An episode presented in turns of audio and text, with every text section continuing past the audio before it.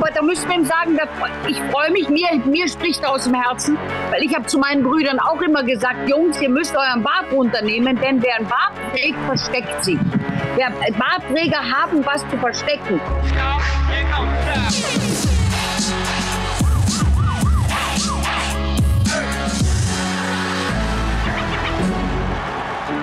Herzlich willkommen bei Achtung Reichelt. Wir werden in diesen Tagen Zeugen des spektakulärsten und schmutzigsten Familienstreits, man muss es so sagen, der Weltgeschichte.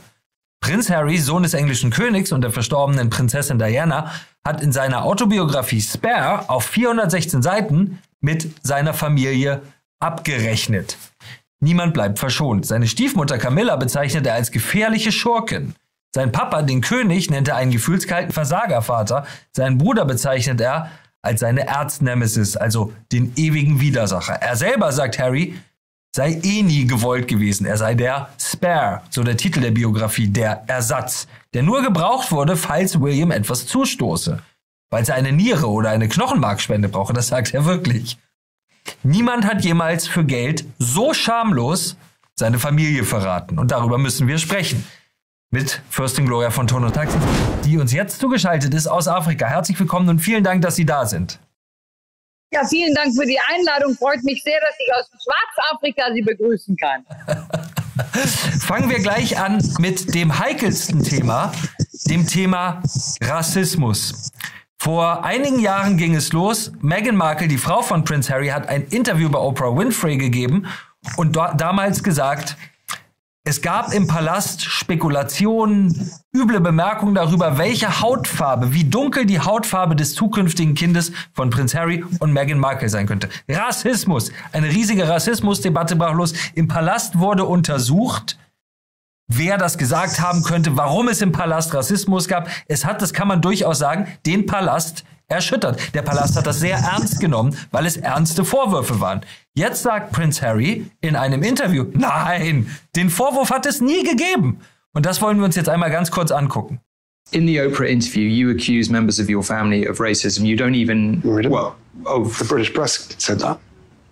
Right. I, did, did Meghan ever mention that they're, they're racist? She said there were troubling comments about. Yeah, there, there was concern color. about his skin color. Right. Wouldn't you describe that as essentially racist? I wouldn't, not having lived within that family. Der schwerste Vorwurf, den die Familie von Harry, den seine Frau Meghan jemals erhoben hat, war jetzt doch gar kein Rassismus, sondern unconscious bias.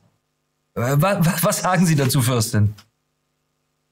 Naja, erstmal ist es doch völlig in Ordnung, dass man über die Hautfarbe spekuliert. Ist ja genauso wie wenn eine Blonde einen Dunkelhaarigen heiratet oder einen, einen Türken oder einen Spanier oder einen, sagt man dann auch mal sehen, wie der Junge oder das Mädchen rauskommt, ob die mehr nach der Mutter schlägt oder mehr nach dem Vater. Das sind doch ganz normale Gespräche. Das hat doch mit Rassismus überhaupt nichts zu tun. Und in dem Sinn ist eigentlich ganz gut, dass der Harry das jetzt unter den Tisch wischen wollte, weil ihm das ja selber peinlich geworden ist, weil man das ja nun wirklich nicht als Rassismus bezeichnen kann. Also wenn der Vorwurf im Raum stand, dann war er blöd. Und ungerecht. Aber er hat ihn ja zwei Jahre lang quasi als Waffe gegen die eigene Familie eingesetzt. Man hätte ja auch, als das Oprah-Interview rauskam und wir erinnern uns alle daran sagen können, nein, nein, mit Rassismus hat das nichts zu tun. Megan hat in dem Interview sogar auf Nachfrage gesagt, dass ja man das natürlich Rassismus nennen könne. Wieso lässt man zwei Jahre lang eine solche Bombe, muss man ja sagen, in der eigenen Familie explodieren, um dann zu sagen, nein, Rassismus war damit nicht gemeint. Das ist eigentlich ganz gut, dass das passiert ist, denn das zeigt uns die Absurdität von Rassismus, dem Vorwurf an sich. Denn es hat ja noch niemand wirklich eine stichhaltige Definition gegeben, was tatsächlich Rassismus ist. Das ist ja das Infame an diesem Vorwurf, dass man ihn nicht halten kann, dass man es nirgends festmachen kann. Heute ist es Rassismus. Morgen ist es kein Rassismus mehr, je nachdem, wie die Person sich fühlt. Und das wird ja nicht nur hier beklagt, sondern allenthalben sagen die Menschen, es ist unmöglich, mit diesem Vorwurf fertig zu werden, weil kein Mensch weiß, was deckt denn der Rassismus alles ab? Ab wann ist man wirklich Rassist und wann ist es nur eine völlig normale, Ich sag hier zu den Schwarzen auch, boah, bist du schön schwarz. Mein Gott, ist das eine tolle Farbe. Ja, das ist doch auch keine Rassismus. Oder ist es eine Rassismus oder ist es nicht rassistisch? Also mit diesem Thema Rassismus kann man natürlich jeden anklagen, jeden beschimpfen. Man kann aber auch in derselben Sekunde diesen Vorwurf null und nichtig machen. Das ist das Groteske an dieser Situation. Jetzt ist es so, dass Harry und Meghan Markle in Amerika eine ganz gewisse Base hatten und diese Base will solche Dinge hören. Harry hat aber in seinem Interview jetzt auch etwas gesagt, was jetzt diese Base gegen ihn aufgebracht hat. Und zwar hat er aus seiner Zeit als Soldat erzählt, wie er als Soldat aus seinem Kampfhubschrauber 25 Taliban, Latschenträger in ihrem eigenen Land, mit seinem Kampfhubschrauber erledigt hat und gesagt, er hat sie wie Schachfiguren vom Schachbrett genommen. Mit einem 500 Millionen Dollar Kampfhubschrauber und ich habe keine Sympathien für die Taliban gegen, wie gesagt, Latschenträger am Boden in ihrem eigenen Land. Das ist jetzt nicht besonders, ja, das ist jetzt nicht ein Offizier und Gentleman mit sowas zu prahlen, oder? Also das ist natürlich grausam, weil wir wollen natürlich nichts aus dem Alltag von Soldaten im Krieg hören. Weil das passt natürlich überhaupt nicht in unsere Zivilgesellschaft, in unsere humanitäre Zivilgesellschaft, weil wir denken ja, wir sind so humanitär. Auf der anderen Seite muss man sagen, vielleicht ist es ganz gut, dass uns Prinz Harry durch diese Aussage mal auch einen Reality-Check verpasst hat, nämlich was eigentlich im Krieg los ist und was im Krieg plötzlich selbstverständlich wird, dass man nämlich mit einem Maschinengewehr aus der Luft Menschen einfach umnietet. Vielleicht ist das eine Realität, mit der wir konfrontiert werden müssen, weil wir machen es uns natürlich bequem zu Hause. Wir haben ja unsere Ruhe und es ist schön. Wir blättern durch die Magazine oder wischen übers äh, äh, Tablet. Also insofern muss ich sagen, ich finde es schrecklich, dass er es gesagt hat, aber vielleicht war es gar nicht so schlecht, denn das ist die Realität. Er hat ja gesagt, er wollte seine Familie in Sicherheit bringen. Quasi vor dem Palast ist er geflüchtet und vor der Boulevardpresse in England geflüchtet nach Kalifornien, weil er sich in England nicht mehr safe gefühlt hat. Jetzt muss man aber sagen, und das ist der Vorwurf gegen ihn, er hat vermutlich jeden strenggläubigeren Moslem auf dieser Welt gegen sich aufgebracht, indem er stolz verkündet hat, dass er Muslime in ihrem eigenen Land aus der Luft umgenietet hat, oder? Also natürlich hat die Muslime in, mit dieser Aussage gegen sich aufgebracht, aber jeden Menschen eigentlich, weil das sagt man nicht. Das ist sowas von geschmacklos und pietätslos. Das ist einfach grässlich. Aber wir dürfen nicht vergessen, dass dieser Mann ja in diese Situation gebracht wurde von Menschen, die ihn umgeben. Seine Nahumgebung möchte den Skandal, weil man mit dem Skandal ja Geld verdient. Und wenn Sie selber sagen, dass Sie in England nichts anderes als Harry, Harry, Harry, dann sieht man, das ist ein Millionengeschäft. Denn darüber redet die Presse und darüber können wir uns aufregen und darüber spekulieren. Und das ist natürlich auch ein bisschen das zweischneidige Schwert. Auf der einen Seite sagen wir, das gehört sich nicht, das hätte er nicht bringen sollen. Aber auf der anderen Seite ähm, reden wir drüber und we feed the, the monster. Harry selber sagt aber immer wieder, immer wieder in allen Interviews, jetzt nichts verachtet er mehr als die Medien und nichts wünscht er sich mehr als seine Privatsphäre. Ergibt das Sinn, wenn man sich anguckt, was er jetzt alles erzählt hat? Also ich kann Ihnen nur sagen, äh, ich habe mich damals, als wir mit Michael Jackson auf Tour waren, habe ich mich auch wie ein Kind darüber gefreut, dass er immer über den Hintereingang reingefahren wurde. Aber das Management hatte den Auftrag, den Fans mitzuteilen, wo er absteigt und wo genau er dann nachher aus dem Fenster schaut. Das heißt, der brauchte natürlich auch die Massen, die ihm zugejubelt haben. Aber er wollte eben das spannender machen und wollte eben doch durch den Hintereingang rein. Das ist die Psychologie dahinter. Natürlich ist der Harry, Prinz Harry und seine Frau genauso abhängig, abhängig vom Jubel der Massen und auch von den, von den Lesern und den Konsumenten seiner persönlichen Geschichte, wie das Michael Jackson, wie das jeder andere, auch womöglich auch der Papst. Der möchte auch nicht auf einem leeren Platz stehen und winken. Dann muss das auch voll sein. Das haben wir ja bei Johannes Paul II. gesehen. Der wäre gar nicht aufgetreten, wenn da keine Massen gewesen wären. Also das ist natürlich schon ein Phänomen, das haben alle. Alle berühmten Superstars. Äh, Lassen Sie uns einmal über den Mann Harry reden. Denn äh, ich habe in den letzten Tagen viel, weite Auszüge dieses Buchs gelesen. Ich habe mir alle Interviews angeschaut und ich muss sagen, ich habe selten etwas so Verweichlichtes erlebt wie Prince Harry. Er beschwert sich über Dinge, er motzt über Dinge, er meckert über Dinge, er ist unzufrieden, er ist immer benachteiligt. Er, sollte bei seinem Bruder eigentlich nur eine Niere liefern. Und da gibt es eine herrliche Stelle, da beschreibt er, dass er im Kensington Palace mietfrei, natürlich auf Steuerzahlerkosten, nur so ein kleines Souterrain-Apartment hatte. Und das Souterrain-Apartment hatte nur drei große Fenster. Nur drei große Fenster. Und es wurde noch schlimmer.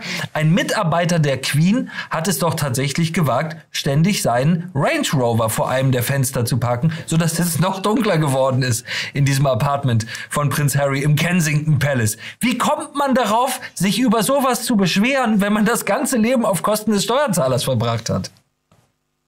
Also das ist eigentlich sensationell, dass das passiert, denn das ist im Grunde genommen durch eine, durch eine Lupe oder wie nennt man durch ein, äh, so ein, so ein Glas. kleines Glas, wo die Sonne durch, durchscheint, sieht man im Grunde genommen, dass die, woran krankt unsere jüngere Gesellschaft.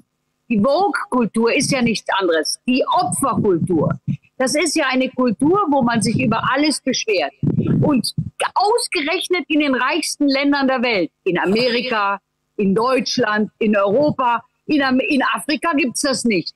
Aber dieses sich über alles beschweren und sich als Opfer stilisieren, ist die Masche der äh, Gen Z oder nein, nach Gen Z, der Millennials vielleicht oder wie die heißen. Auf jeden Fall die Generation, zu der auch Harry gehört. Das heißt, wir haben jetzt mit Harry das perfekte Beispiel der grotesken Situation, dass die verwöhnten, die verwöhnte Generation, die wirklich in einer Zeit des Wirtschaftswachstums erzogen worden ist und groß geworden ist und studiert hat, die wirklich die letzten 60 Jahre die Beneficiaries, die Glückskinder der letzten 60, dass die sich beschweren und da sollen dann mal die Philosophen ihre Schlüsse draus ziehen. Das heißt also, mit dem goldenen Löffel im Mund groß werden, ist nicht unbedingt die richtige Medizin. Wäre mein, wäre mein erste Reaktion darauf. Äh, Es gibt eine weitere ähnlich gelagerte herrliche Szene. Äh, Prinz Harry möchte heiraten, äh, sein allerbestes Recht, und möchte aber in Militäruniform und mit Bart heiraten, was eigentlich nicht erlaubt ist. Geht also zur Queen und fragt seine Großmutter, ob er mit Bart in Uniform heiraten darf. Die Großmutter sagt okay, aber sein Bruder William sagt, das kannst du einfach nicht bringen. Und äh, in dem Interview sagt Harry dann, erstens, er hatte Sorge, dass äh, Meghan ihn am Altar gar nicht erkannt hätte ohne Bart. Und zweitens sagt er, The beard is the new me. Der Bart ist der neue, steht für den neuen Harry. Und dann sagt er, der Bart ist mein Schutzschild gegen meine eigenen Ängste. Welcher Mann auf der Welt Das spricht so? Ja, aber da müssen wir ihm sagen, ich freue mich, mir, mir spricht er aus dem Herzen, weil ich habe zu meinen Brüdern auch immer gesagt, Jungs, ihr müsst euren Bart runternehmen, denn wer einen Bart trägt, versteckt sich. Wer, Bartträger haben was zu verstecken. Ich bin also überhaupt kein Freund von Bärten und damit hat eigentlich Harry ja wirklich gesagt, er versteckt sich hinterm Bart. Das ist, ja, jetzt ist Bart modern, dann hat der Sohn vom König von Spanien, der jetzige König von Spanien, dann auch angefangen mit Bart. Also ich finde, dass der Bart, ich hätte an seinem Bruder Stelle auch gesagt, rasier dich. Aber wie gesagt, Sie wissen ja selber, dass- ich hoffe, das ein Thema ist. Wir sehen alle aus wie Taliban. Es wird aber noch besser. Es wird noch besser. Es geht nämlich um die Hochzeit seines eigenen Bruders. Die Hochzeit seines eigenen Bruders. Erstens sagt, William, äh, sagt Harry, das war gelogen, ich war gar nicht Trauzeuge, ich musste da nur so einer, bei, so einer, bei so einer peinlichen Lügenshow mitmachen und die Rede durfte jemand anders halten, ich durfte keine Rede halten. Und dann, dann kommt die entscheidende Enthüllung. Während William einfach so glücklich geheiratet hat, hat Harry der Held voller Schmerzen daneben gestanden, denn, enthüllt er in seinem Buch, er hatte Frostbite, Erfrierung am Penis. Nach einer natürlich Expedition in der Arktis, nicht einfach irgendeine Expedition. Nein, Harry hat natürlich es für einen guten Zweck getan und ist mit verwundeten Kriegsveteranen in der Arktis spazieren gegangen. Und die, die Konsequenz daraus war, dass er bei der Hochzeit, wo sein Bruder William einfach nur so glücklich vor sich hingeheiratet hat, mit erfrorenem Penis neben ihm stand. ich muss sagen, als ich das gelesen habe, die britische Königsfamilie war ja schon immer gut für äh, ja, Enthüllungen, Formulierungen, Anekdoten, die man so vorher noch nicht gehört hatte. Aber dass jemand sich darüber beklagt, dass er bei der Hochzeit seines Bruders mit erfrorenem Penis daneben stehen musste, das hat man ja einfach so noch nicht gehört. Was ist das für ein bizarrer, ich weiß es nicht, ist es Narzissmus? Wie kommt man auch auf sowas zu erzählen? Ja gut, also wir Engländer haben ja einen sehr, sehr eigentümlichen Humor, den wir manchmal verstehen, aber die meiste Zeit nicht. Ich glaube, dass das so ein bisschen halb ernst, halb, halb lustig sein soll. Mein der erfrorene Penis, wieso soll der, der sitzt doch eigentlich da immer ganz fest zwischen den Beinen, da ist es doch warm. Wieso soll der erfroren sein? Der wird doch wohl da nicht nackt rumgelaufen sein oder ist der irgendwo da nackt, hat er sich da im Schnee getollt oder was? Also ich weiß nicht, ob wir das glauben dürfen. Also mit Sicherheit ist er inzwischen wieder aufgetaut, weil sonst wäre er ja nicht mit Megan zusammen. Absolut. Er enthüllt äh, in dem Buch auch, auch höchst ungewöhnlich für jemanden, der seine Privatsphäre schützen möchte, sein erstes Mal äh, hinter einem Pub, auf der Wiese hinter einem Pub mit einer älteren Frau. Er war 17, die ältere Frau muss äh, nach den Schilderungen in ihren 20ern äh, gewesen sein und er schreibt, es war äh, eine Frau, die äh, Pferde sehr gerne mochte und er schreibt dann, er bestieg sie wie, einen, wie ein Hengst und da, äh, danach habe sie ihn äh, auf den Po äh, gespankt. Ähm, oder auch eine ungewöhnliche Schilderung eigentlich äh, in, in diesen Kreisen, oder? Aber wirklich, das ist sehr, sehr englisch. Also Sie können von Engländern erfahren, was die auf der Toilette machen, wie das bei denen, äh, wie die Beschaffenheit der, des Stuhlgangs ist. Das können Sie von Engländern alles im Salon können Sie über solche Dinge sprechen, die kennen da überhaupt nicht. Sie finden das vollkommen selbstverständlich. Die bohren ja auch in der Nase. Und da sagt dann halt vielleicht auch der Vater, nimm den Finger aus dem Popo und sagt der Tante, Grüß Gott. Also mit solchen Sachen müssen Sie in England immer rechnen. Das ist einfach der englische Humor. Die, die vielleicht äh, für mich bemerkenswerteste Szene äh, ist eine Szene, in der äh, Prinz Harry schildert, wie er das erste Mal in Paris ist, ähm, Anfang 20, und erfahren will, was seiner Mutter geschehen ist. Und seinem Fahrer befiehlt, zur selben Tageszeit mit demselben Tempo durch den Tunnel zu rasen, in dem Lady Diana verunglückt ist. Was sagt das über einen Menschen aus?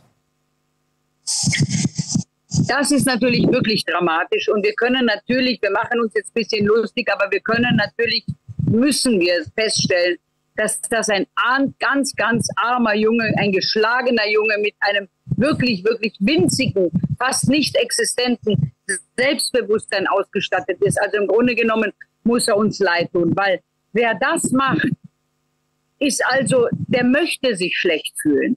Der möchte in Depressionen verfallen. Der möchte, weil ich meine, er ist ja kein Detektiv und er ist ja auch nicht, wie kann man das machen, dass man das, also das bringt ja auch überhaupt nichts. Das heißt, dieser Mann ist vollkommen alleine gewesen mit sich und der Welt und hat es offensichtlich auch nicht geschafft, Hilfe zu holen, was ja Quatsch ist, weil die haben ja tausende von Leute am Hof. Und da hat man sich, hätte man sich sicher an jemanden wenden. Und außerdem hat er sehr, sehr nette Tanten und Onkeln, die alle im Leben stehen. Also da wäre mit Sicherheit jemand gewesen, der ihm hätte helfen können damit er nicht so einsam ist und so unglücklich und sich immer weiter reinsteigert in den Schmerz der verlorenen Mutter. Natürlich ist das schrecklich. Jeder von uns weiß, dass es grässlich ist, einen Bruder, eine Schwester, die Eltern zu verlieren. Aber offensichtlich war er damit allein gelassen. Ja, und das Ergebnis haben wir jetzt. Er schildert in seinem Buch und in den Interviews, auch Therapien, in denen er sich befindet. Und wenn man diese Interviews sich anhört, hat man das Gefühl, alles, was Stanford an woker Sprache hervorgebracht hat. Harmful. Ich habe mich nicht safe gefühlt.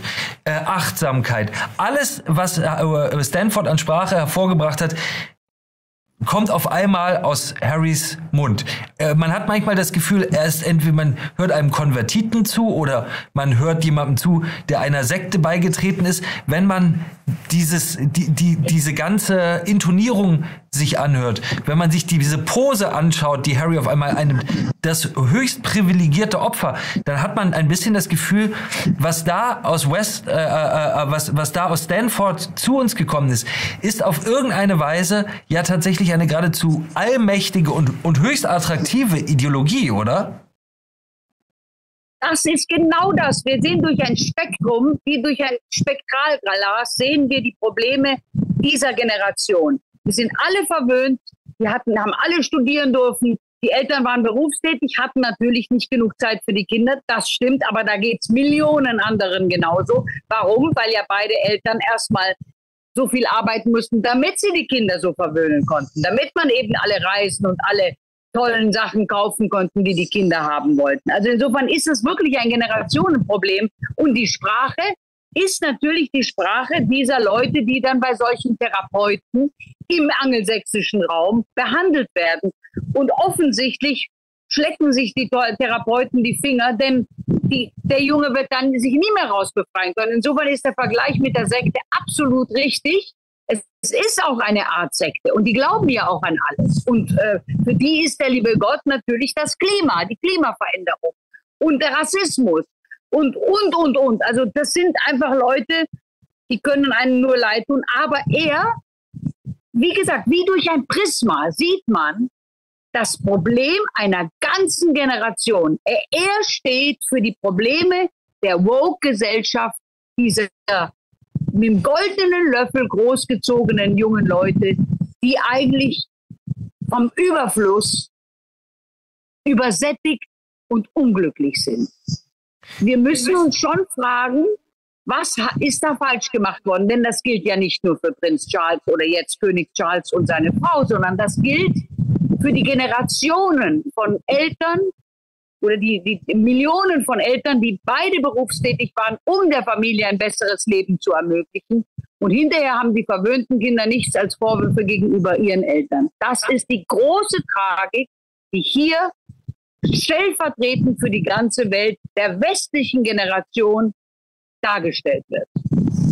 Ein großes psychisches Problem hat man auch immer wieder das Gefühl, tatsächlich in dieser Generation, aber auch in dieser politischen Bewegung, das größte psychische Problem ist der Narzissmus. Alles, was auf der Welt passiert, betrifft mich persönlich.